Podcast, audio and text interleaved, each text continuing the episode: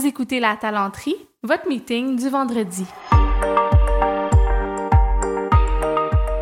Bon vendredi, bienvenue à ce tout nouvel épisode du podcast La Talenterie, le podcast où on jase d'entrepreneuriat, d'innovation sociale et du monde du travail en général. Aujourd'hui, on s'en va plutôt du côté universitaire, donc euh, d'un point de vue plutôt euh, recherche et théorique, j'ai le bonheur de recevoir Yves-Marie Abraham, qui a été mon professeur à HEC Montréal il y a quelques mois à peine et qui a eu l'énorme gentillesse d'accepter de venir enregistrer. Il s'est même déplacé pour venir jusque chez moi, alors qu'il est sollicité euh, par euh, des gens qui ont beaucoup plus d'importance puis qui ont un beaucoup plus gros following, comme on dit en bon français. Donc, c'est vraiment une faveur qui me fait, je l'apprécie puis ça me touche beaucoup. Juste pour vous présenter euh, un peu le, personnage. Yves-Marie Abraham, c'est un professeur euh, qui est de plus en plus connu. Entre autres, quand j'ai commencé à parler euh, dans mon entourage, même à des clients, que j'avais envie de faire une maîtrise à temps partiel en gestion de l'innovation sociale, quand j'en parlais à des gens qui sont justement là, dans le secteur euh, un peu plus communautaire puis qui s'intéressent à des actions en innovation sociale, ben une des questions qui est revenue à deux ou trois reprises, mais quand même, c'est pour dire, c'est rare qu'on qu'on parle d'un professeur comme ça, les gens me disaient ah est-ce que tu vas avoir un cours avec Yves-Marie Abraham donc euh, commence sa réputation commence à le précéder. Donc euh, il a fait ses études à HEC euh, Paris entre autres là, il a un doctorat en sciences de la gestion qui provient de cette école-là. Il a aussi un diplôme d'études d'études approfondies donc un DEA en France à l'école des hautes études en sciences sociales à Paris aussi. À Montréal, il enseigne la sociologie de l'économie, dont le cours sur la décroissance que, que je viens de vous dire là, que j'ai suivi. Puis il mène aussi des recherches sur le thème de la décroissance. C'est également un auteur émérite. Euh, il a co-rédigé le livre Décroissance versus développement durable avec Hervé Philippe et Louis Marion en 2011. Il a co-rédigé Creuser jusqu'où avec David Murray en 2015. Et c'est aussi l'auteur de Guérir du mal de l'infini qui est paru euh, chez Éco-Société en 2019 que j'ai lu, que je vous recommande parce que c'est un livre qui est quand même euh, accessible. C'est sûr, faut euh, être, en forme un peu puis s'attendre. c'est pas de la psychologie populaire. Il y a quand même un certain je dirais contenu un peu plus euh, académique là c'est une des lectures les plus complètes euh, et les plus simples que j'ai euh, eu la chance de faire sur le sujet. Donc c'est vraiment un excellent livre d'entrée en la matière mais qui est quand même qui va en profondeur qui fait pas juste escamoter le sujet de la décroissance. Donc les présentations sont faites. Je vais aussi juste avant de plonger dans le cœur du sujet j'enregistre cette introduction là après l'épisode Yves Marie est déjà reparti et puis, euh, j'ai juste envie de vous faire un petit aparté pour vous signifier que L'épisode dure un petit peu plus longtemps que les autres, euh, entre autres parce que la conversation était très intéressante puis j'ai pas voulu couper trop de jus, mais aussi parce que quand on a eu fini d'enregistrer, vous allez voir, il y a une première conversation qui tourne beaucoup sur un peu la, la décroissance 101 euh, puis la place de l'entreprise ou, la non-place de l'entreprise euh, dans la philosophie de la décroissance. Euh, quand on a eu fini d'enregistrer puis de, de d'avoir cette discussion-là, Yves-Marie m'a dit, ben j'aurais aimé ça que tu me challenges plus. Pour la petite histoire, moi je suis consultante, vous le savez, en gestion des ressources humaines, communication, donc consultante en RH. Puis à HEC Montréal, c'est pas nécessairement, en tout cas du moins dans le programme de l'innovation sociale, là, euh, les, les RH puis les consultants ont pas nécessairement bonne presse. C'est la même chose dans le cours d'Yves-Marie. Euh, il y a un parallèle qui est beaucoup fait euh, où c'est comme si c'était une bullshit job là, en bon euh, français, puis pour reprendre l'expression de David Greber. puis il y a une espèce de paradigme où les ressources humaines contribuent à l'aliénation des humains dans les organisations. Euh, donc, c'est sûr qu'il s'attendait, j'imagine. Puis en plus, je viens de lancer mon entreprise. Puis dans son livre, il dit carrément que pour lui, l'entreprise devrait plus exister. Donc, je pense qu'il est arrivé avec euh, l'envie d'en débattre. Puis une fois qu'on a eu euh, terminé l'enregistrement, c'est un peu là qu'on a commencé à avoir cette conversation-là. Heureusement, mon enregistrement était encore euh, en cours, donc on était encore en train d'enregistrer quand on s'est mis à en jaser. J'ai trouvé que cette discussion-là valait clairement la peine de la laisser à la fin. Donc, vous allez voir, là, il y a comme deux courts épisodes ou deux discussions qui se succèdent. Alors, sans plus tarder, on va plonger dans la première. On écoute ça.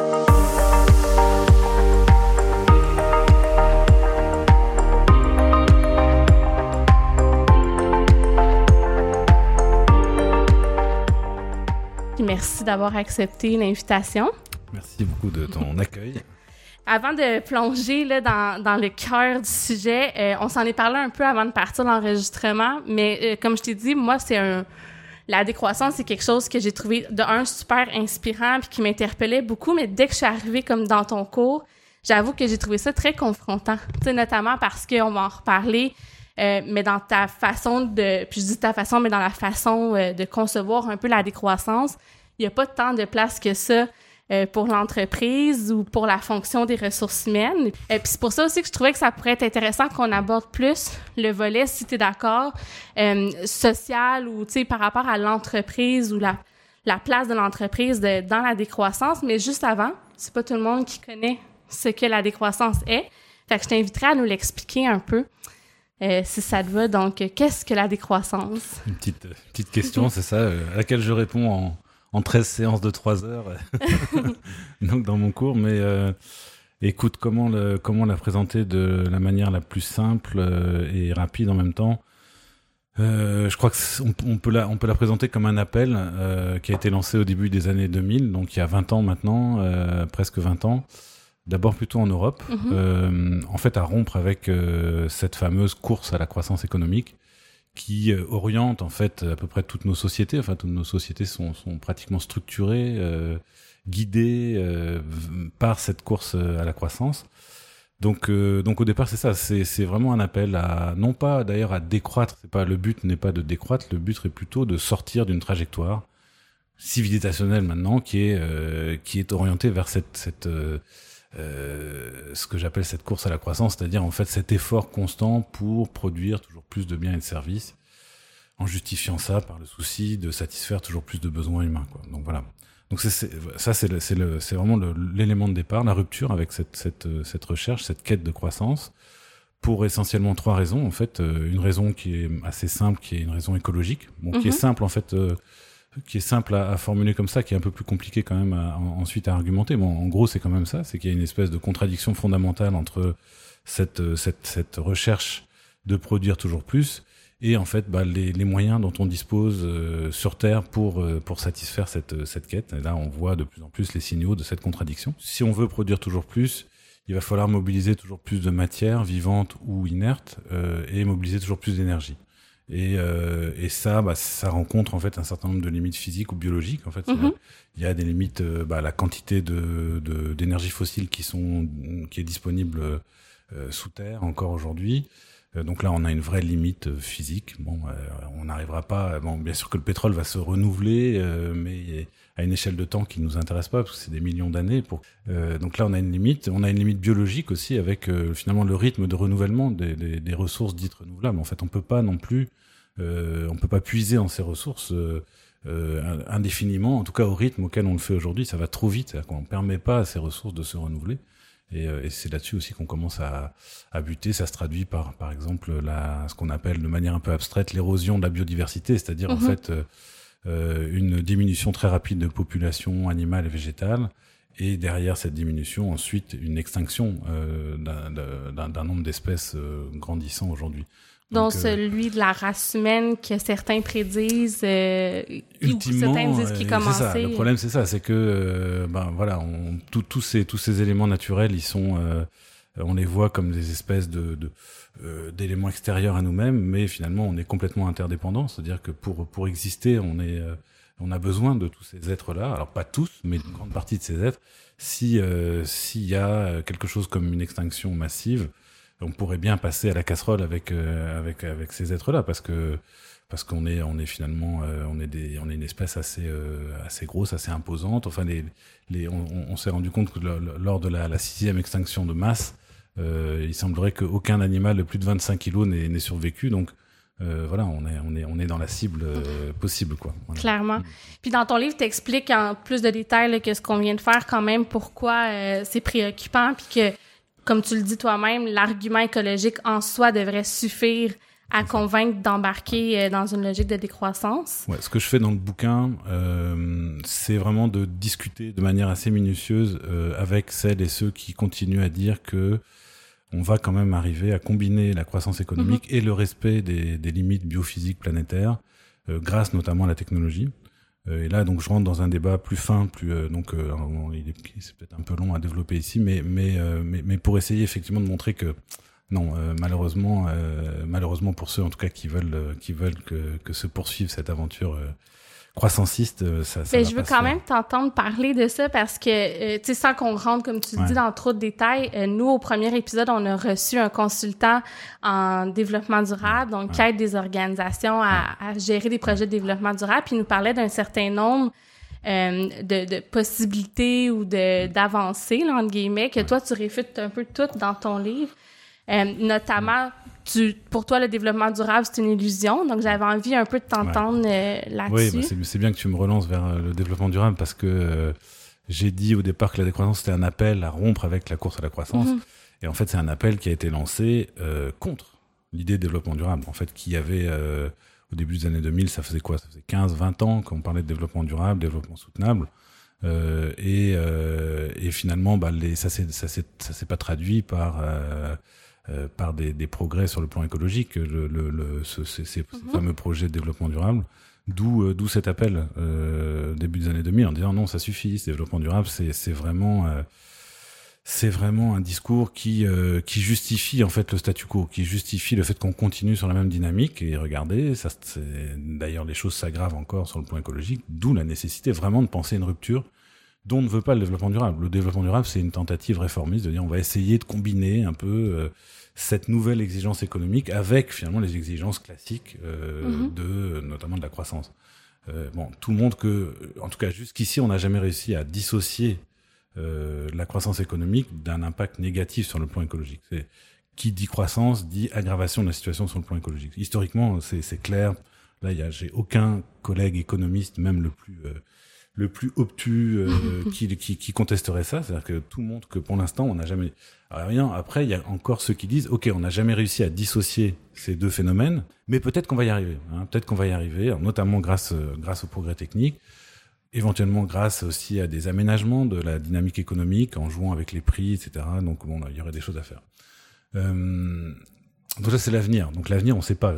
Donc donc effectivement on peut toujours se dire que dans l'avenir ça, ça pourrait arriver. Bon pourquoi, à mon avis, ça va pas arriver euh, Parce que bah, on bute sur euh, sur en fait des limites physiques d'abord, des limites physiques et biologiques.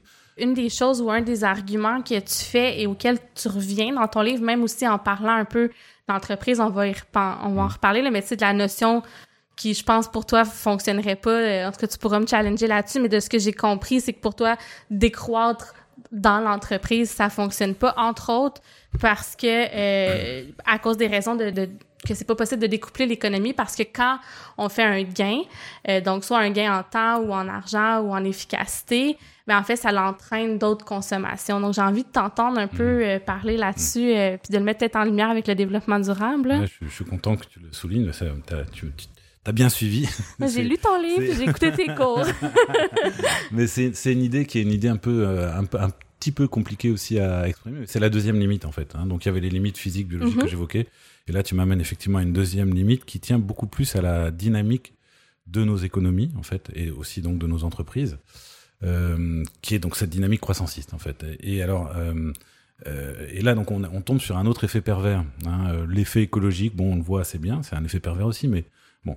Et là, c'est un autre effet pervers qu'on appelle un, un, un, des effets rebonds, ou mhm. qu'on appelle aussi le paradoxe de Jevons, parce que ça a été identifié notamment par un économiste britannique qui n'est pas du tout un écologiste, pas du tout un gauchiste, euh, pas du tout anticapitaliste, mais, mais qui a travaillé sur euh, euh, l'industrie de l'industrie du, du charbon, euh, donc au Royaume-Uni au 19e siècle. Et en fait, on lui a, c'est le Parlement qui, a, qui lui a demandé un, un rapport en fait sur l'avenir de du charbon, sachant qu'on était à l'époque, il a écrit ça, je pense, dans les années 1860. Donc on était en pleine en pleine révolution industrielle, on était en en plein développement de cette industrie, enfin donc, donc de l'extraction de charbon. Euh, et que bon bah les gens assez vite se sont dit bah le charbon il, doit, y a, une limite aussi quoi. Donc euh, bon et, donc on lui a demandé de faire des, des, estimations. Et alors, mais donc il a été très très pessimiste. Il a dit bah voilà ça, oui ça va s'arrêter.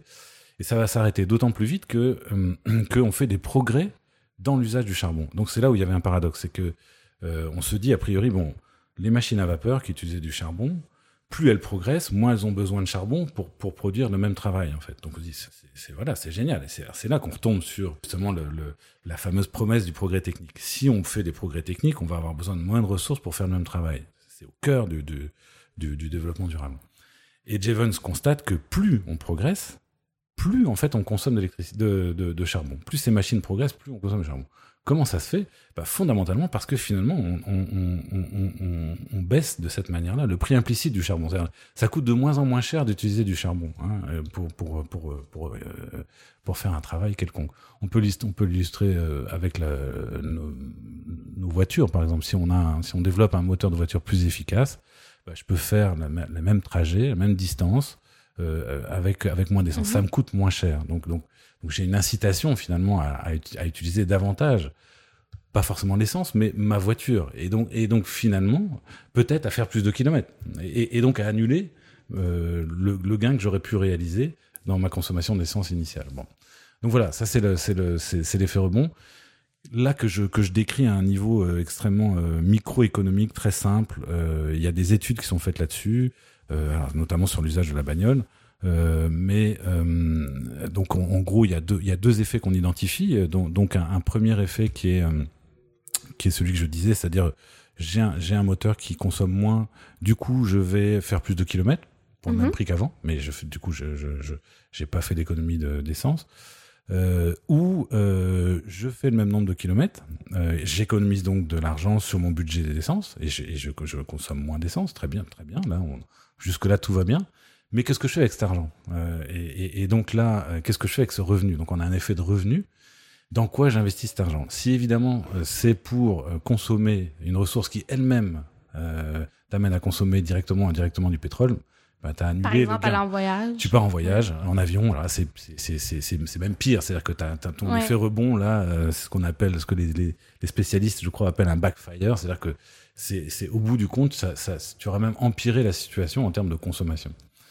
Ça, c'est au niveau micro. Mais quand tu penses aux, effets en chaîne que ça peut, que ça peut déclencher, et, et, et Jevons l'avait, euh, Jevons l'avait identifié dans le cas du, charbon. Il montrait que les progrès euh, dans, dans, dans, ces, dans, ces machines euh, avaient finalement développé aussi toute l'industrie de, de la Syrie, etc. Enfin, donc il y avait, on a commencé à, avoir des, comme ces machines devenaient plus efficaces, c'était moins grosses, on a, on a pu commencer par exemple à avoir des, des bateaux à vapeur, donc à construire euh, des bateaux avec ce genre de machine. Donc il a fallu du charbon pour ces bateaux. Donc tu, tu, tu commences à, à déployer là, une, une, quantité d'effets énorme et ça fait qu'au bout du compte, on va se retrouver à consommer davantage. On l'a, on l'a. Euh, tu pourrais prendre un exemple plus proche de nous parce que le charbon c'est un peu loin, mais euh, ce qui s'est passé par exemple avec les progrès dans les, les appareils de réfrigération.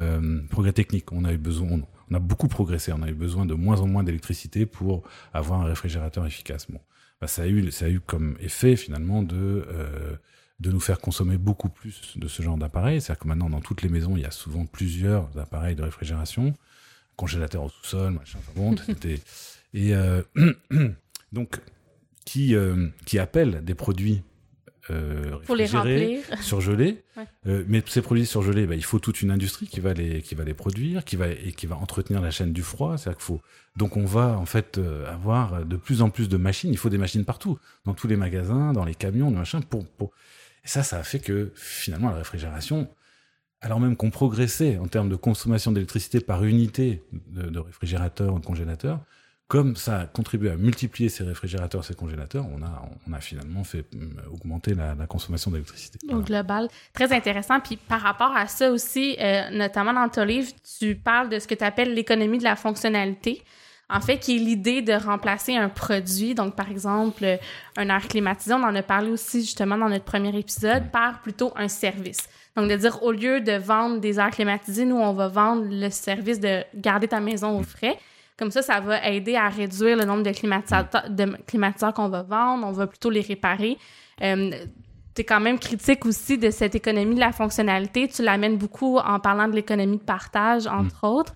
Fait que de, là-dessus aussi, j'avais envie d'entendre tes bah, contre-arguments. Bah, c'est ça, là, il faudrait, faudrait effectivement creuser sur, le, sur ce dispositif que tu évoques là, mais euh, euh, l'exemple euh, l'exemple qu'on utilise, qui, qui, est assez bien documenté maintenant, c'est notamment ce qui concerne le l'autopartage mm-hmm. ou le, donc ou, donc un service comme Uber en fait qui est une forme d'autopartage. De toute façon, on pourrait se dire que Uber bon bah c'est pas mal, ça, m'évite d'avoir besoin d'une voiture. Euh, donc euh, a priori, on s'attend à ce qu'il y ait moins de voitures sur les routes, puisque bon bah on a, on a des gens qui vont se dévouer en quelque sorte pour euh, pour faire le, pour faire le taxi. C'est plutôt bien quoi, c'est une forme d'autopartage. Donc ça, ça devrait être bon, même si Uber a pas été pensé comme ça, mais, on pourrait sans doute faire la même observation pour Communauto mhm. ici.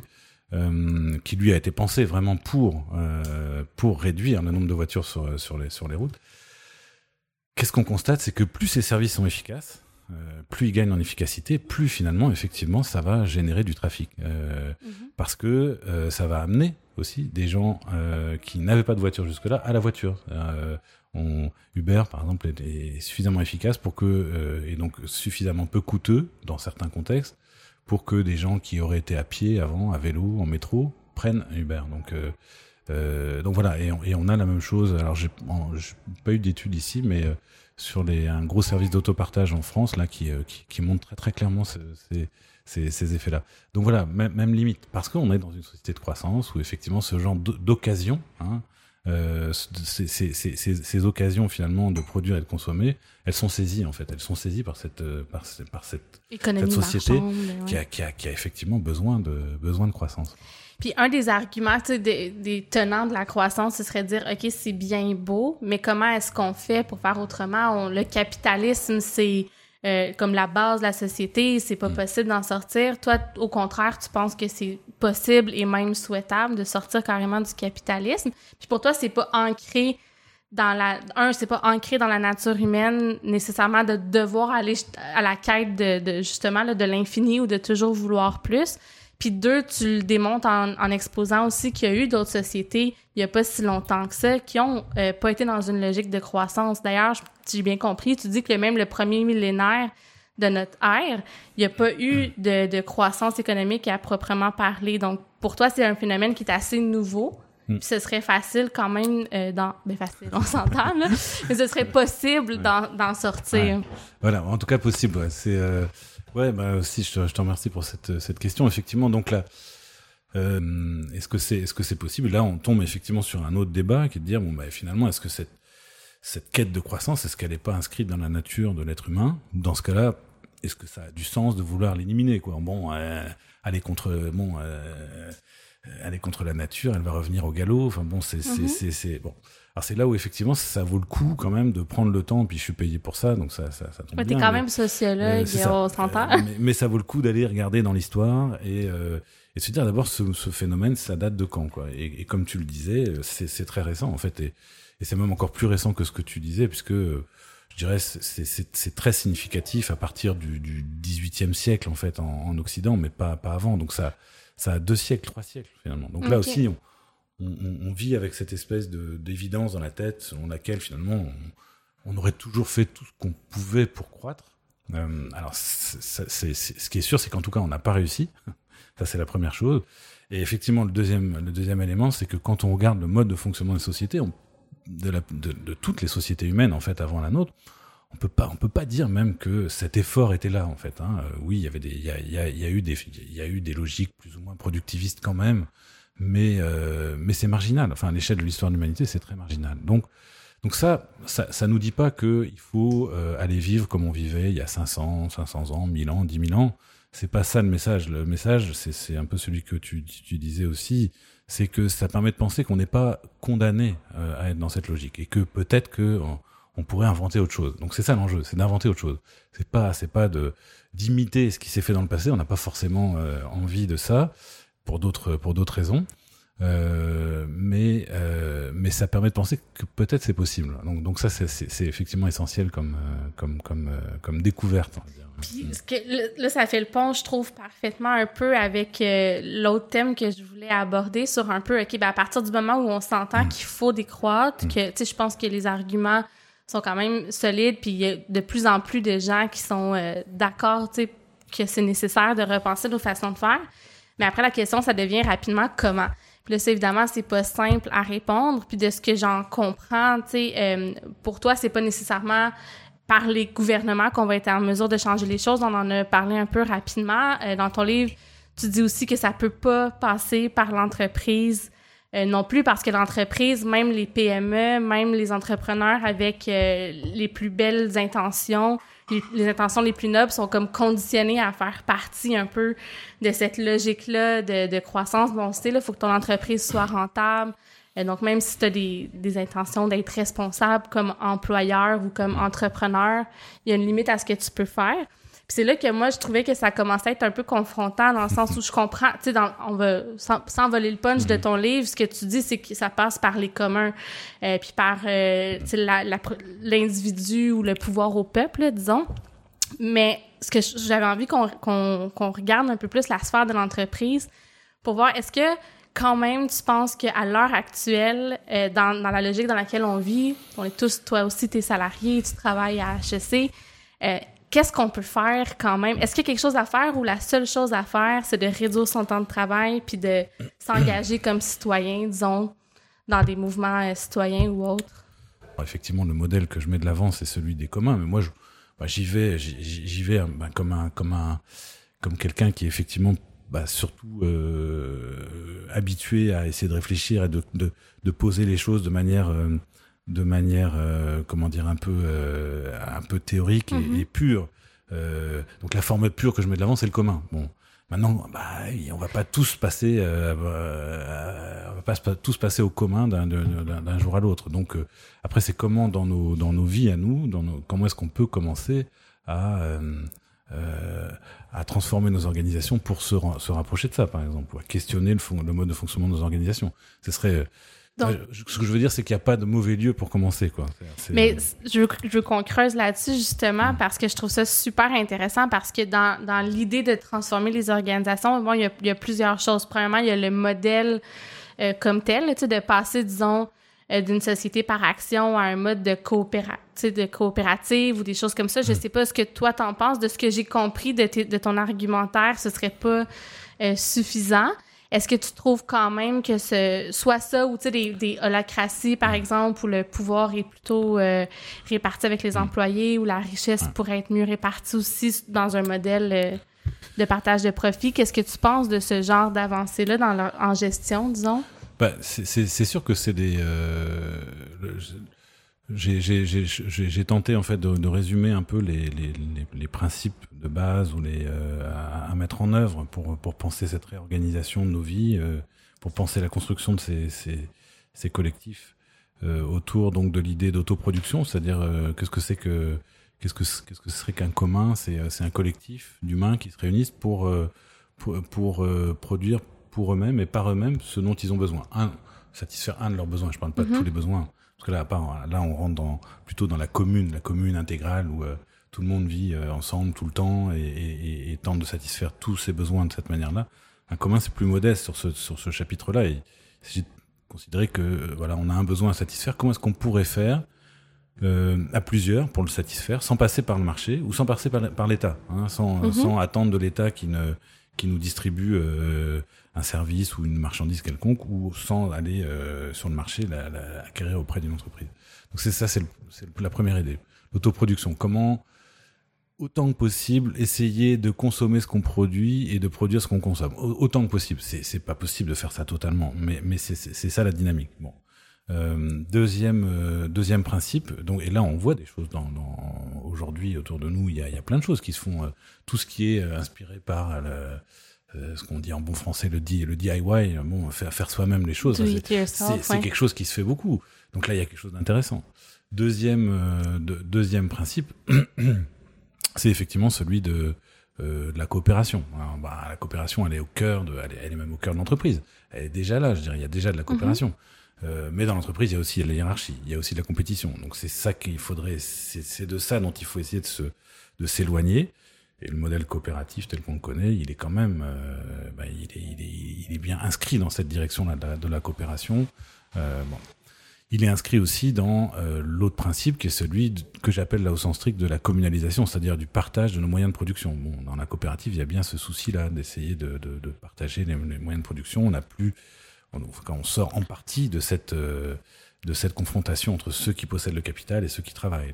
Euh, et puis il y a la démocratisation que, que tu vas retrouver effectivement dans toutes ces tentatives là de la mhm. cratie, machin, etc. Donc euh, donc ça, voilà, c'est c'est euh, c'est des choses qui sont à l'œuvre euh, déjà aujourd'hui euh, dans beaucoup de beaucoup de collectifs, dans beaucoup de dans le secteur de l'innovation sociale, de l'économie mhm. sociale, et beaucoup de choses qui qui sont là, là qui, qui, qui vont dans ce sens-là. Ce que je dis, c'est qu'il faut, c'est qu'en fait, ces, ces, ces, ces organisations-là sont malgré tout, malheureusement, soumises à la logique capitaliste, en fait, et, et que par conséquent, bien souvent, pour réussir à continuer à exister, elles vont être obligées de jouer aussi le jeu de, de l'entreprise capitaliste classique si elles veulent, si elles veulent survivre. C'est le bon. On a, on a évidemment notre exemple caricatural avec Desjardins, quoi, qui, euh, mhm. qui certes est une coopérative, mais qui ressemble de moins en moins à ce que elle était censée être au départ et de plus en plus à une banque normale. Et c'est, mais c'est pas que euh, c'est pas que les gens euh, qui sont à la tête de Desjardins sont des méchantes personnes. C'est que c'est que ça a probablement été une des conditions pour que Desjardins puissent euh, puissent continuer à exister et aussi accroître. Euh, voilà, donc donc c'est c'est c'est cette dynamique générale qui est qui est problématique. Puis pour toi, de ce que j'en comprends aussi, l'idée même de de dire ok ben on va couper la poire en deux, par exemple, avec l'arrivée de l'intelligence artificielle, il y a plusieurs choses qui vont se faire de façon automatique au lieu d'embaucher euh, je sais pas, la moitié des travailleurs qu'on avait mm. besoin, on va, on va faire des, des charges de temps, euh, de, des demi-charges de temps, puis on va partager les postes. Ça, pour toi, c'est un peu, si je comprends bien, ça va revenir au même problème où là, ben, qu'est-ce que les gens vont faire de ce temps-là? Ils vont vouloir continuer à consommer. Euh, est-ce que c'est un peu ça ou pour toi ça pourrait être une piste de solution intermédiaire? Ah ouais ben là là c'est bien parce qu'on on n'avait pas encore parlé de ça. En fait on n'a pas parlé de, des deux autres critiques euh, qu'on adresse finalement à la croissance, hein, qui est euh, euh, outre donc la critique écologique, il y a la critique sociale, donc mm-hmm. euh, qui renvoie à, à, la question de savoir comment est-ce qu'on génère cette croissance, sur quel genre de rapport humain. et puis la troisième la troisième critique qui est plutôt de dire bon, non seulement finalement on est en train de tout détruire et qu'on se met en danger euh, vraiment euh, euh, d'un point de vue vital, mais en plus finalement, à quoi tout ça rime finalement? Qu'est-ce que ça, qu'est-ce que ça nous apporte? Qu'est-ce que ça, qu'est-ce que ça fait de nous? Et en gros, je caricature, cette troisième critique, elle consiste à dire qu'on devient un peu des espèces de rouages d'une grosse machine qui nous dépasse complètement, en contradiction complète avec l'aspiration à la liberté qui est censée être au cœur de nos vies. Euh, mais à quoi bon, au bout du compte, si c'est pour euh, euh, se payer un burn-out, par exemple, parce qu'on s'est épuisé justement à faire fonctionner la machine. C'est sûr que, en tant que fille des ressources humaines, j'aurais tendance à dire oui, mais en même temps, le travail, ça contribue à la santé psychologique, au fait de sentir qu'on a un, sens à notre vie. Évidemment, ça peut enlever le sens à notre vie aussi, mais ça peut y contribuer, euh, dépendamment de la forme de travail puis du rapport qu'on entretient avec notre métier, notre organisation. Euh, Qu'est-ce que tu répondrais à ça? ah, c'est bien, c'est bien que tu viennes. Écoute, euh, bah, je crois que tu as, oui, évidemment, raison.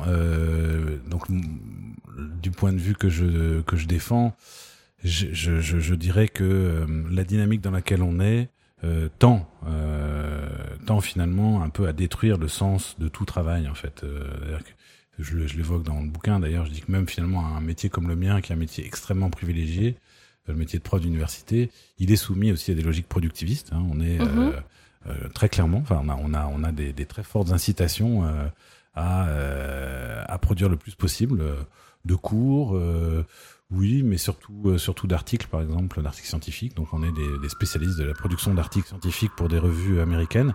C'est tout un travail, c'est un vrai travail très épuisant, mais qui fait qu'on finit par perdre de vue complètement pourquoi on fait ça. C'est-à-dire qu'en fait, on doit produire des articles pour produire des articles. C'est euh, mais au début, euh, on... non, c'est pas ce qu'on voulait. Ce qu'on voulait, c'était euh, c'était se poser des questions sur le monde, tenter d'y répondre de manière euh, sincère. Je veux, j'argumenterai certainement pas avec toi sur le, le, changement, mais d'un point de vue justement, encore une fois, tu sais, RH ou consultante, mon premier réflexe, c'est de dire, OK, ben si ton travail était dénaturé ou qu'on, tu sais, peut-être qu'il y a lieu de revoir l'organisation du travail ou de se, se reparler de c'est quoi être un professeur, comment on fait pour être sûr que les professeurs sont satisfaits de leur mm. métier, c'est quoi la tâche mm. d'un professeur, ou de, de, laisser plus de flexibilité finalement? Est-ce que toi, tu es un professeur chercheur? Est-ce que tu es un professeur euh, conférencier? Peu importe.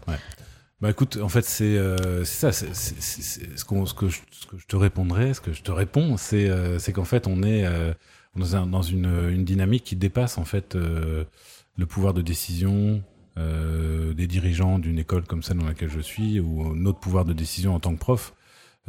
c'est des logiques qui sont internationales en fait. Et qu'aujourd'hui, voilà, il y a des il y a une espèce de course au sein des universités, des courses pour grimper le plus haut mhm. possible dans des palmarès que cette course elle est fonction de la production des professeurs entre autres, euh, pas seulement, mais euh, et que voilà, donc à, partir de là, tout est mis en place pour que cette production soit soit soit, soit maximale en fait. Euh, ensuite, euh, effectivement, bah en tant que prof, tu peux tu peux décider de euh, finalement d'aller dans une petite université, etc. Mais mais finalement aujourd'hui même les petits qu'on rentre dans cette course et, et, et, commencent à mettre à, à mettre la pression aussi.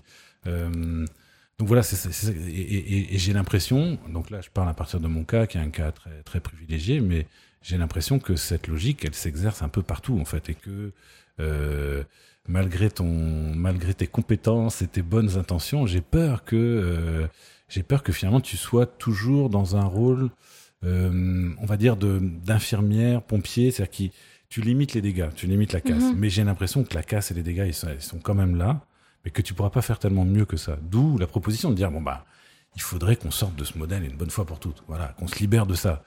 Pour s'engager dans quel genre de monde, je ne sais pas, autour de quel genre de croyances, j'en sais rien, mais mais en tout cas voilà, si, si, je, je, crois là que, que c'est que, que outre le fait qu'effectivement c'est très destructeur, on est aussi dans des logiques qui sont déshumanisantes en fait. Puis c'est bien que mm-hmm. c'est bien qu'on en parle, c'est au cœur de ton métier, mais mais j'ai l'impression que c'est c'est c'est une critique essentielle. En, bon québécois, tu y vas pas avec le dos de la main morte. Tu es très critique envers euh, la relation euh, entrepreneur entrepreneur salarié. Tu, tu parles en fait de euh, les mots m'échappent, mais du fait que dans le fond, on prend plus que ce que le salarié a mm-hmm. besoin euh, de produire pour subsister, puis c'est presque un vol un peu de sa mm-hmm. capacité de production.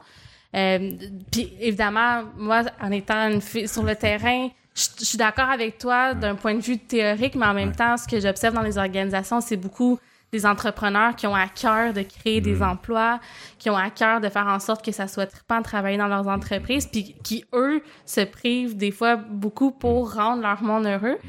Fait que c'est assez confrontant quand même de, de lire ça, puis t'es es très euh, euh, convaincu ou disons, tu, tu y vas très fortement. Je pense que c'est un point important dans ta thèse.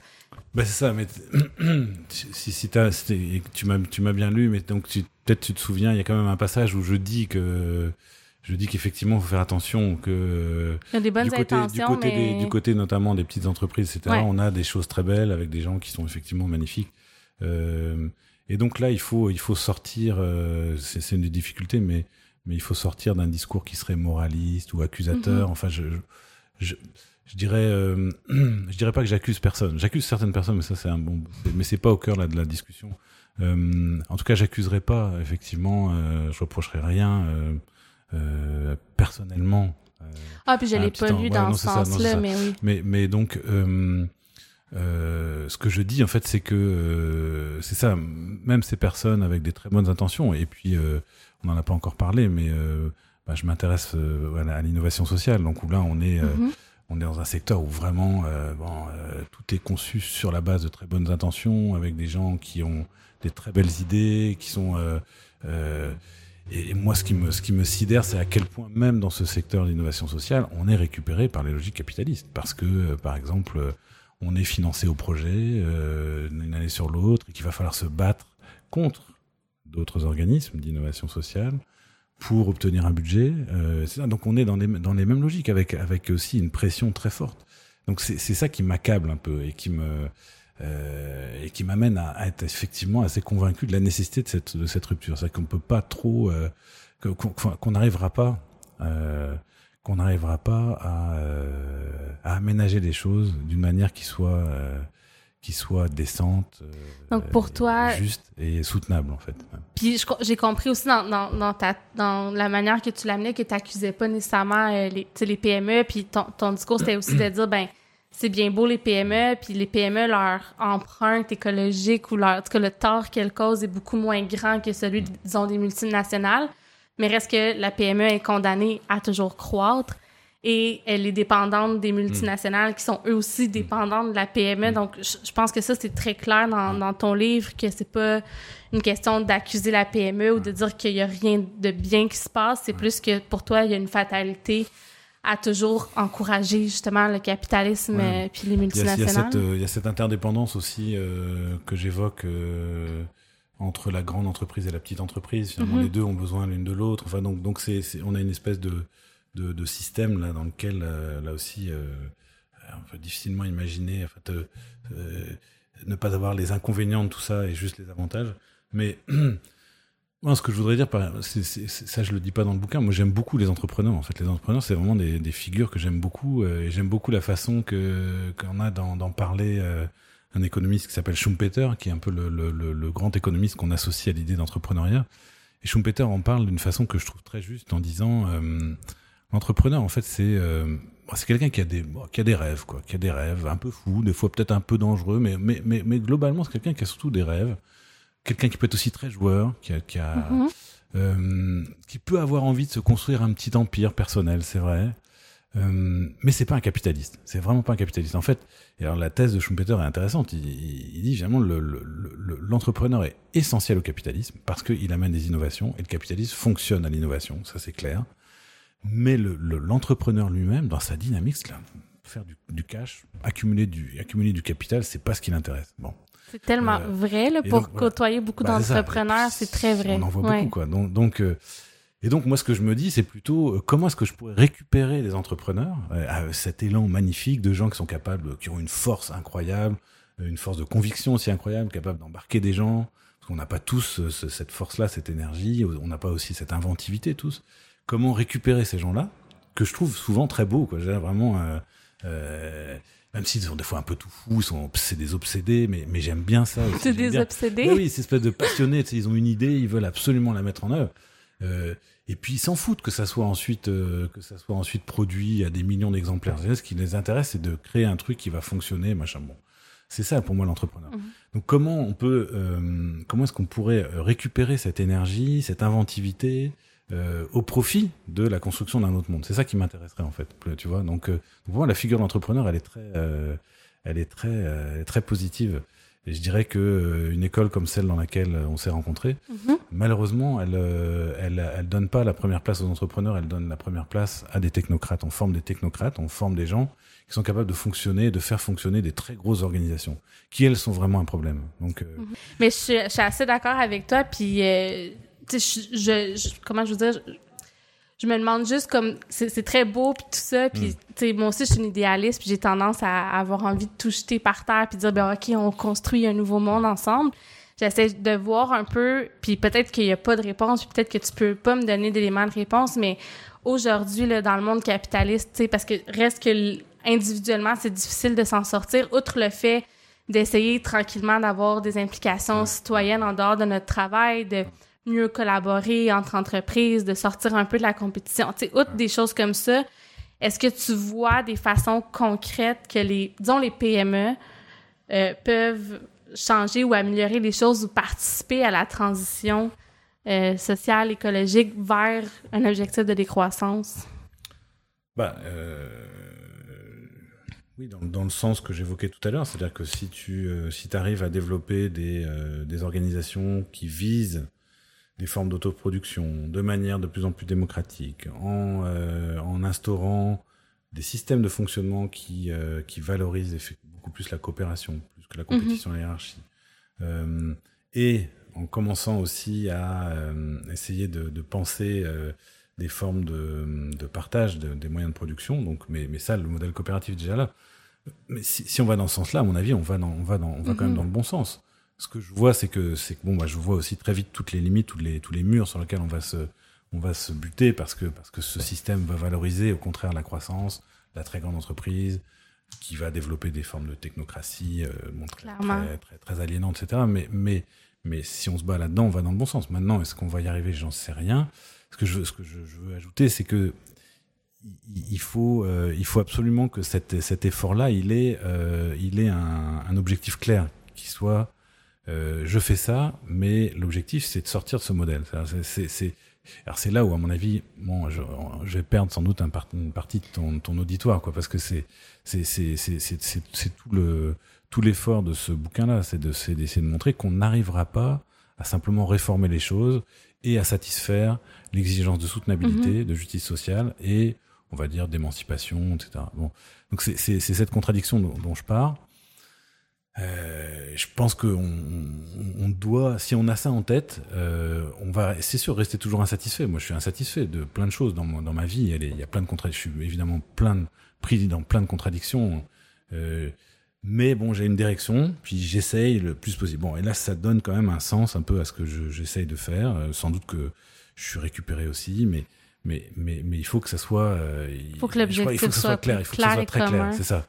Si tu veux, c'est là où euh, tu vois, on pourrait, euh, je pourrais débattre avec des gens qui défendent le développement durable et puis être très d'accord avec des certaines de leurs propositions. Euh, mais eux vont dire, bah voilà, il y a juste à faire ça et on va y arriver et on va. Et c'est et, et, c'est là où, où, là, par contre, je vais rentrer en désaccord, dire non, il faut, il faut que ça soit euh, vu comme une condition nécessaire, mais pas suffisante. Il faut, il va falloir vraiment mm-hmm. sortir de cette logique. Bon, c'est pas mal. Moi, c'est ça que j'essaie de faire, c'est de convaincre les gens qui qu'il faut sortir de cette logique. Après, bon, comment on va y arriver C'est sûr que là, on va faire des compromis, on va bricoler des choses qui seront pas aussi pures qu'on voudrait, mais, mais si déjà on est d'accord qu'il faut rompre avec ce modèle de, société, euh, ça sera un gros. J'imagine à travers les années, puis avec tes cours, de plus en plus d'étudiants euh, ou d'adeptes euh, au mouvement de la décroissance. Tu participes à plein d'initiatives. Aussi, tu es très actif dans, tu en, as parlé tantôt, là, dans l'économie, l'innovation sociale. Euh, je t'ai vu croiser aussi dans un bar underground un peu euh, à l'université populaire. Donc, tu, tu continues euh, à, tu fais pas juste écrire ou juste enseigner à HEC, quoi que c'est déjà euh, énorme, mais tu continues un peu à porter le, la cause de la décroissance sur plusieurs plateformes. J'ai envie de te demander, as-tu l'impression que le mouvement prend de l'ampleur? Est-ce que tu as l'impression qu'on s'en va tranquillement vers ça ou plutôt pessimiste? Bah, euh, en fait, euh, ouais, plutôt quand même euh, plutôt pessimiste sur le fond parce que parce que les, les dynamiques là que je critique, elles sont aujourd'hui euh, elles sont d'ampleur mondiale. Donc euh, le modèle de société de croissance qu'on invente qu'on invente en Europe occidentale au XVIIe, XVIIIe siècle, Angleterre, France, Allemagne, notamment Bon, ce modèle-là, on l'a, imposé partout dans le reste du monde. Donc aujourd'hui, sortir de cette logique-là, honnêtement, c'est vrai que c'est faut être quand même sacrément optimiste pour penser qu'on pourrait faire ça dans les mhm. délais dont on dispose, parce que il semblerait que si on veut éviter, euh, si on veut éviter que que euh, que tout ça se termine finalement dans un bain de sang ou dans un bon, on, a quand même pas trop de temps parce que parce que ne serait-ce que le, le dérèglement climatique va euh, va rendre euh, invivable beaucoup beaucoup d'espaces euh, sur la planète. Ces humains, euh, les humains qui habitent ces espaces, ils vont pas rester dans leur coin à mourir gentiment. ils vont ils vont chercher à venir ben, là où là où on peut là où on peut on pourra encore vivre correctement. Donc ça risque d'être ça peut ça peut quand même être ça peut être très dur ce qui ce qu'on a devant nous. Donc donc et on n'a pas beaucoup de temps. Donc donc c'est vrai que imaginer qu'on pourrait sortir de cette trajectoire à l'échelle d'une civilisation, c'est très, c'est très très optimiste et sans doute un peu trop. Euh, en même temps, ça, comment je me nourris quand même ben, d'espoir, c'est euh, c'est parce qu'effectivement cette idée-là, elle a beaucoup gagné de terrain en, tu vois en, en 10 ans là depuis. Donc nous, on a lancé le mouvement en 2007 là au, Québec. Euh, en, en, une dizaine d'années, c'est impressionnant quand même comment euh, comment cette idée a, a progressé dans les dans les têtes, dans les journaux. Euh, le cours que je donne, bah, finalement, attire de plus en plus de gens. Mhm. Euh, bon, ça c'est un petit signal, mais c'est un petit, mais c'est un signal important pour moi. C'est-à-dire que bon, euh, même dans un endroit comme HEC, euh, de plus en plus de jeunes se disent, ils sont pas forcément convaincus parce que je raconte, mais au minimum, ils sont curieux. Ils vont dire, oh, qu'est-ce que c'est ce truc-là? Je voudrais bien comprendre. Donc, mais donc ils estiment que ça vaut quand même la peine de venir passer mhm. trois heures par semaine à écouter ça Donc, ça, c'est quand même. Moi, c'est ce qui m'a convaincu de suivre le programme. Je pense que je te l'avais déjà dit, mais quand j'avais vu le cours de décroissance, mm. j'ai fait ça y est. Mm. C'est ce genre d'idée-là mm. que. Parce que c'est bien aussi de se confronter puis de d'ouvrir des nouvelles euh, perspectives. J'invite aussi les gens euh, qui l'ont pas déjà fait à lire ton livre Guérir du mal de l'infini que j'ai lu euh, avec euh, beaucoup euh, d'intérêt, tout comme les cours que j'ai suivis. Tu le dis toi-même à la fin, c'est pas facile d'écrire pour les gens normaux qui lisent pas des livres tout le temps. Je trouve que tu as quand même bien réussi. C'est sûr que c'est une lecture où il faut, quand même s'arrêter puis être prêt à réfléchir un, peu, mais ça se lit très bien. C'est vraiment un super bon résumé de ce qu'est la décroissance puis de ton point de vue aussi sur le sujet. Évidemment, ceux qui vont à HEC Montréal ou qui ont envie d'aller à HEC euh, ou que c'est dans leur projet, je vous invite à passer, je les invite à passer par ton cours, la décroissance soutenable et théorie pratique, euh, qui est très intéressant, très confrontant. Je l'ai dit une couple de fois, mais euh, c'est vraiment un passage intéressant pour forger son opinion. Mais écoute, merci beaucoup, Yves-Marie. merci d'avoir pris le temps. Merci d'être venu, vraiment. Merci à toi. C'était très intéressant. Tu m'as, t'aurais dû me confronter encore plus, je pense. Euh, parce que parce qu'effectivement, euh, non, mais je, je euh, c'est clair que moi j'ai une position facile. Je, j'ai un gros salaire de prof d'université, un peu à l'abri de, de, de, beaucoup de choses, et donc je peux me permettre de, de dire des choses radicales.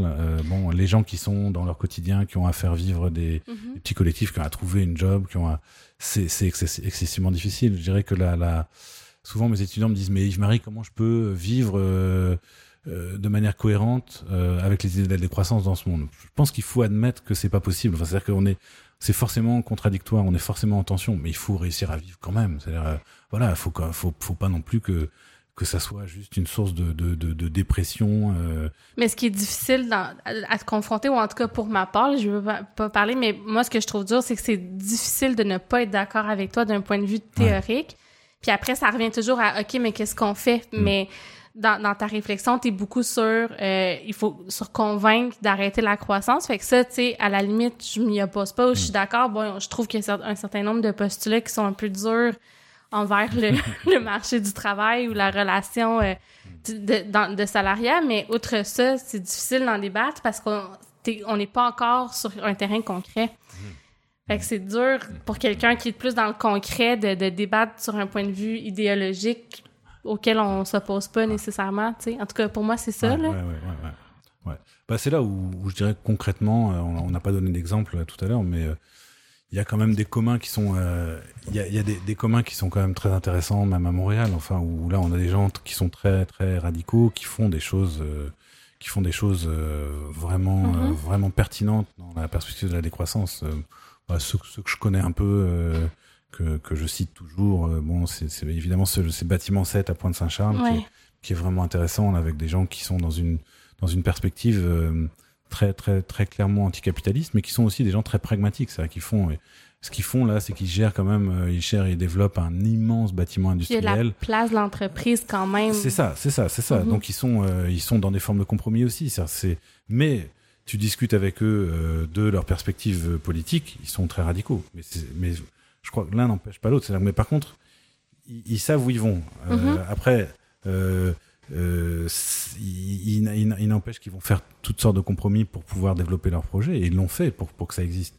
Mais ils restent très très très bien enlignés aussi, je crois, et, très soucieux de réfléchir constamment à la cohérence entre ce qu'ils sont en train de faire et puis leur projet ultime qui est bien de sortir du capitalisme en fait. Donc donc c'est Mais ça c'est concrètement en tout cas moi je me cherche encore beaucoup hmm. parce que je me sens un peu hypocrite des fois en tout cas là je me confie hmm. mais dans, dans mon offre de service parce hmm. que fait, premièrement personnellement j'ai l'impression que je suis en train un peu de sortir de la décroissance parce que je suis plus dans une grosse boîte comme je l'étais avant, j'ai travaillé pour une petite boîte puis là maintenant ben je suis par moi-même fait de un mon salaire est beaucoup moins élevé que ce qu'il a pu être.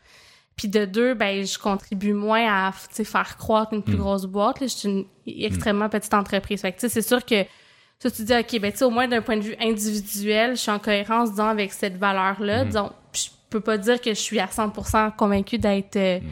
une décroissanciste, euh, mais c'est sûr que pour moi, ça fait plein de sens, puis je pense que je m'en vais là. L'autre chose, c'est de dire, ben, dans mon métier, j'accompagne des organisations. Là, j'y prends à partir de où ils sont rendus. Puis, tu sais, c'est sûr que moi, disons, le développement durable, ben c'est quelque chose qui résonne en ce moment au point de vue des entrepreneurs avec des fois, dans, dans la manière de l'aborder, tu te sens un peu hypocrite, mais c'est que si tu leur parles de décroissance, ils vont complètement se fermer, ça va même pas être possible d'entamer un discours. Puis, tu sais, dans, dans, ton livre, tu, tu, tu, tu dis qu'il n'y a pas nécessairement de possibilité d'avoir de responsabilité sociale de l'entreprise ou de consommation responsable, que c'est un peu une illusion. Mais c'est sûr que moi, c'est un peu la, la voie que j'ai trouvée pour, hmm. euh, pour faire une différence finalement, parce qu'on essaie de se raccrocher à quelque chose, tu sais. Oui, mais tu vois, c'est ça. moi aussi, je suis, euh, ça m'arrive d'être forcément hypocrite aussi avec euh, des choses que je crois, etc. Enfin, je, j'ai, enfin, je crois, je crois que c'est inévitable. Je crois que c'est, c'est à peu près inévitable. Les purs et durs là, qui font aucune concession, c'est je pense que ça, ça, se termine souvent mal pour eux, quoi. Donc mhm. on est, si on veut vivre, euh, euh, si on veut réussir à vivre, je crois qu'on est, on est, il faut accepter un peu cette, euh, ces, ces incohérences, ces contradictions. Bon, maintenant, euh, par contre, peut-être au moins dans sa, dans son esprit, dans sa tête, euh, assez au clair avec ce qu'on vise au, au, bout du compte. Moi personnellement, ouais, amener quelqu'un à commencer à considérer des préoccupations plus écologiques, plus sociales ou questionner certaines nouvelles technologies. Euh, euh, ça peut être, c'est déjà ça. Enfin, c'est déjà, c'est déjà un premier pas. Bon, et si ça prend, ça se fait sous le sous l'appellation développement durable, c'est pas grave. Je me souviens d'une dame euh, dans une conférence qui s'est élevée à la fin en me disant, mais Monsieur Abraham, je, suis d'accord avec vous, mais vous êtes beaucoup trop critique pour le développement durable. Personnellement, je suis là ce soir parce que j'ai commencé à m'intéresser à ces questions par le développement durable. Bon, euh, et, ça a été mon entrée là-dedans, euh, mhm. dans ces questions. Puis après, j'ai lu, je me suis renseigné, j'ai euh, et puis j'ai découvert qu'effectivement, ça posait un certain nombre de problèmes, ce qui fait que je suis là ce soir. Mais j'ai commencé par là, donc donc voilà, je, je, c'est clair que c'est une façon de faire avancer aussi les choses, de, de, de passer de, de, rien du tout, d'aucun souci, d'aucun souci pour ces questions à un début de préoccupation, peut-être un peu sincère, c'est déjà énorme. Enfin, je, pense, mhm. je pense que voilà. Puis c'est difficile d'essayer de voir, OK, ben comment est-ce que j'adapte ça à, à, mon, à mon métier, alors que moi, fondamentalement, je crois que en ressources humaines, les RH sont une fonction essentielle pour repenser l'entreprise, repenser l'organisation du travail, repenser comment on rémunère les gens. C'est sûr que si l'argument, c'est ben l'entreprise devrait arrêter d'exister, c'est difficile à défendre, mais disons, dans l'optique où l'entreprise existe, on peut, par exemple, se pencher sur euh, la rémunération des gens puis voir, ben, est-ce que ça fait du sens que notre CEO gagne 10 fois, 20 fois, 50 fois le salaire d'un employé? C'est déjà juste ça, là. Oui, mais regarde, regarde les, les, les... tu regardes le sous-titre de mon bouquin, euh, produire moins, partager plus, décider ensemble. Bon, bah, c'est là, t'as, t'as, t'as en gros, il me semble, ça, ça fonctionne, je crois que ça fonctionne bien, mais t'as, tu en gros les trois principes de base que tu peux, que mhm. tu peux considérer comme euh, les trois principes à, associer pour aller vers la décroissance. Mais je pense que dans la fonction ressources humaines, tu peux très bien travailler habilement pour, euh, pour aller vers ça, pour aller vers des, des, des, politiques un peu moins productivistes, un peu moins, parce que tu peux pas rompre avec le productivisme, sinon tu n'existes plus comme entreprise, mais tu peux au moins tu peux cesser de, de, mesurer ton succès sur la seule base des profits? ça, c'est en train d'arriver un peu. Tu peux questionner la, la, grille de rémunération ou le système de rémunération mhm. interne dans le sens d'un plus grand partage des profits. En tant que, en, tant que responsable des ressources humaines, tu es en position de le faire, plus ou moins mhm. habilement, plus ou moins efficacement, mais tu peux le faire. Et décider ensemble aussi, c'est-à-dire là où tu mets en place, là aussi, des, des, des, des formes de, de, processus de décision qui, euh, qui, vont, euh, qui vont inclure davantage euh, tous, mhm. les, tous les membres de la... De, tu, c'est une façon d'aller dans, dans, la, dans la bonne direction, euh, en, en, gardant en tête que euh, peut-être que l'objectif, c'est quand même de probablement de sortir de la forme entreprise. Et moi, il me semble, c'est là où il y a vraiment un. Là, je crois qu'il y a une contradiction, mais mais mais, mais comme c'est ça la contradiction, elle est là parce que si tu aides les organisations à devenir euh, hmm. disons, plus efficaces, entre guillemets, dans leur façon de s'organiser ou à, à, ce que ça soit moins problématique ou mieux acceptable d'un point de vue social, ben là, tu contribues à améliorer quelque chose duquel tu essaies de sortir. Oui. des fois, la... oui, oui, oui, Je, je, vois, je vois effectivement la, la, la, contradiction que tu pointes, c'est très, très juste, effectivement. Euh, Oui, en même temps, si tu vas vraiment dans le sens, par exemple, de, du décider ensemble, si tu le prends au sérieux, parce qu'il faut, faut, pas mhm. que ça soit un faux semblant quoi souvent euh, souvent ce qu'on a mis ensemble culture washing comme c'est ça bon mais disons que si tu vas si tu prends au sérieux cette idée là euh, on peut aussi penser que euh, les personnes concernées vont vont, vont, vont embarquer sur cette sur cette idée. Et je sais oui, pas j'imagine non, oui, non? Ben, ça dépend des employés ça dépend du contexte. des fois c'est les gens veulent pas. C'est ça c'est ça. Oui mais parce que parce que finalement, euh, décider, c'est du boulot. Euh, s'il n'y a pas euh, les, les, les, aspects positifs de tout ça, bon, bah. même s'il y, a, il y a plein de gens qui ont pas envie de participer aux décisions. Bah, c'est vrai, c'est vrai. Donc ça, c'est vrai que c'est un des, c'est un des gros, des gros obstacles potentiels, comme disait Thucydide. il faut choisir. se reposer ou, ou, être libre quoi enfin être libre c'est bah, c'est décider et décider c'est du boulot quoi donc donc c'est vrai que là, il y a, y a, un vrai problème. Et, mais, et puis les, les, humains, on les a, on les a déshabitués en fait à décider eux-mêmes. Mhm. on, a, décidé pour eux. Euh, on a des, on a, on a des, des, des États, des, des, des directions d'entreprise qui décident pour nous, etc. Mais, donc c'est vrai que c'est difficile.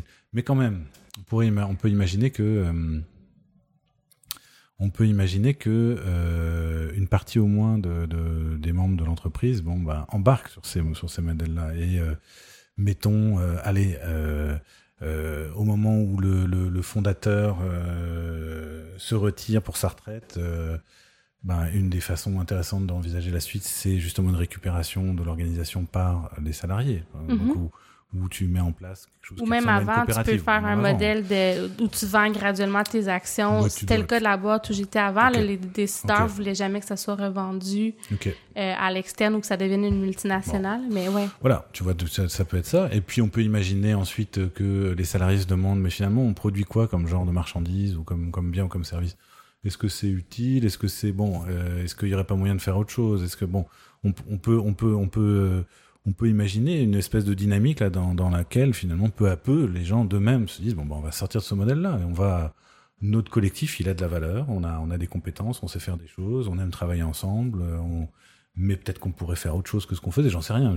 il faudrait faudrait un cas concret, mais mais euh, euh et, et, puis voilà, tu te tu te, tu, te rapprocherais comme ça du, du modèle du, du, du, commun après avoir semé des petites graines, mm-hmm. toi, tu vois, enfin, qui pourraient ensuite bon, fleurir ou pas, mais, mais, mais, moi je le verrais comme ça. Bon, c'est une vision un peu optimiste. Je trouve ça intéressant que, que tu ouvres une porte un peu à dire, ben, il y a quand même certaines choses qu'on peut faire qui vont dans le sens où on veut aller. L'idée, c'est juste de pas se limiter puis de s'en satisfaire. Ah bah oui, bah oui parce qu'il faut qu'on vive euh, dans ce monde-là quand même. On est dedans, là. On est pogné dedans, là. Puis, euh, comme je le dis souvent, il y a aucun endroit où, où tu peux aller en dehors de ce monde-là. Il y en a plus. Il n'y a pas mhm. un seul endroit à l'abri de tout ça. Donc, euh, on est pris. Il faut vivre là-dedans. Donc, comment est-ce que je fais aujourd'hui si je veux pas y aller euh, de façon armée avec des bombes euh, Bon, si, si, si, si, je, si je veux pas de la lutte armée, comment je fais pour faire avancer ces idées-là? Bon, bah, je pense que dans dans nos organisations, il y a moyen d'aller dans ce sens-là. Puis entre les organisations aussi, tu sais, une des choses que moi je vis beaucoup, c'est la coopération puis de l'entraide entre entrepreneurs, tu sais, où avant c'était comme plus des compétiteurs, là maintenant je vois une logique un peu plus de d'entraide, d'être moins dans ben moi je veux ce mandat-là, je veux une plus grosse part de marché, euh, on dirait qu'il y a comme une nouvelle façon de concevoir ça, mais reste que en étant là-dedans, t'aides les autres à avoir du succès, à avoir des mandats, ben à grandir. Hmm. Et eh oui. Ben c'est ça, c'est ce qu'on n'a pas dit tout à l'heure là à propos de l'entreprise, c'est que l'entreprise c'est euh, c'est une magnifique machine à croissance. C'est-à-dire que pourquoi je fais la critique de l'entreprise? Parce que si on regarde qu'est-ce qui est au cœur de la logique croissanciste, on a ces organisations qui sont des organisations extraordinaires pour générer de la croissance, euh, pour produire effectivement toujours plus, produire et vendre euh, toujours plus de biens et de services. Euh, D'où ma critique fondamentale. Alors, une des façons d'arrêter la chose, je l'évoque aussi dans le bouquin, un peu à la blague, mais il faudrait y réfléchir plus sérieusement. Mais euh, euh on pourrait dire tout simplement, bah voilà, ok, pourquoi pas l'entreprise, mais pas au-delà d'une certaine taille, pas au-delà d'un certain, mhm. chiffre d'affaires. Bon, et pourquoi pas hein, Ça renverrait à, à, un bouquin là, des années des années 60 de, de Schumacher qui s'appelait Small is Beautiful euh, ils avaient gardé le titre anglais dans la traduction française. Euh, voilà, rester petit. Mais, mais si, tu, si tu imposes la, la, cette limite de rester petit, tu, tu, tu romps avec la logique capitaliste, mais, mais ce qui pour moi n'est pas un problème. Mais, mais euh, ça dépend comment tu le conçois. que la loi antitrust, c'est aussi une loi euh, qui va dans ce sens-là, mais bon, elle est mais, pas, mais à plus petite échelle, on pourrait avoir des, des, des lois où tu, si tu deviens trop gros, tu dois faire un spin-off de tes activités.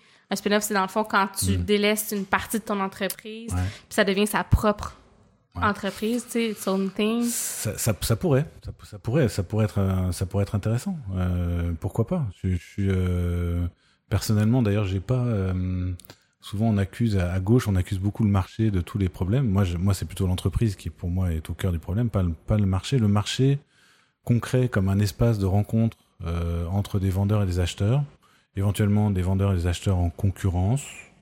Euh, Bon, ça, c'est pas, c'est pas un dispositif qui m'effraie tant que ça. Euh, ce qui m'effraie, c'est vraiment la libre entreprise. C'est vraiment la libre entreprise mhm. capitaliste. Ça, c'est, ça, je pense, c'est vraiment un problème.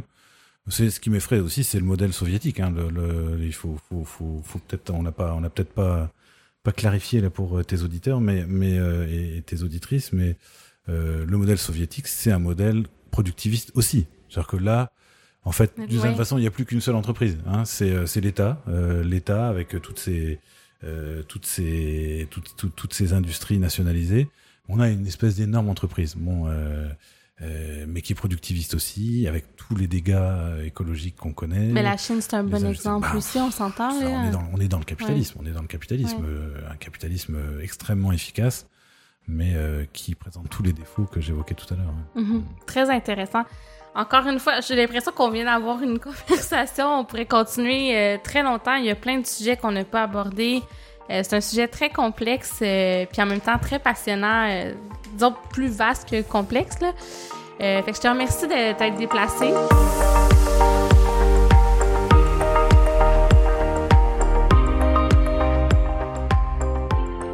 Bon, donc là, la fin finissait un peu en queue de poisson.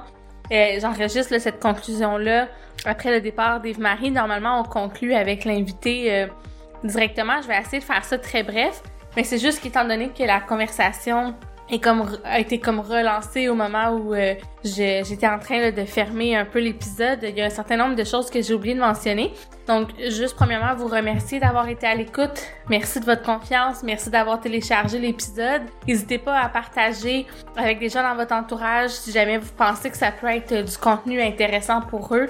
Ça l'aide à faire connaître le balado puis à faire en sorte que ben, le temps qui est investi profite euh, au plus de gens possible. Aussi, si vous avez des commentaires, euh, des suggestions, si vous avez envie de nourrir la réflexion ou de, de je sais pas, me, me, partager ce que vous aimez plus ou moins pour que je puisse adapter les contenus à votre, à vos préférences.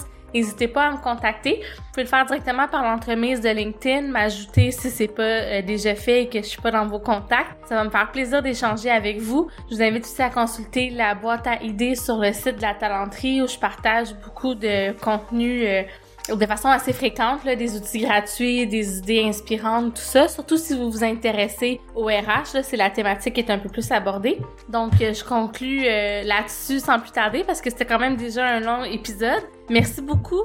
On se revoit la semaine prochaine. Bye bye!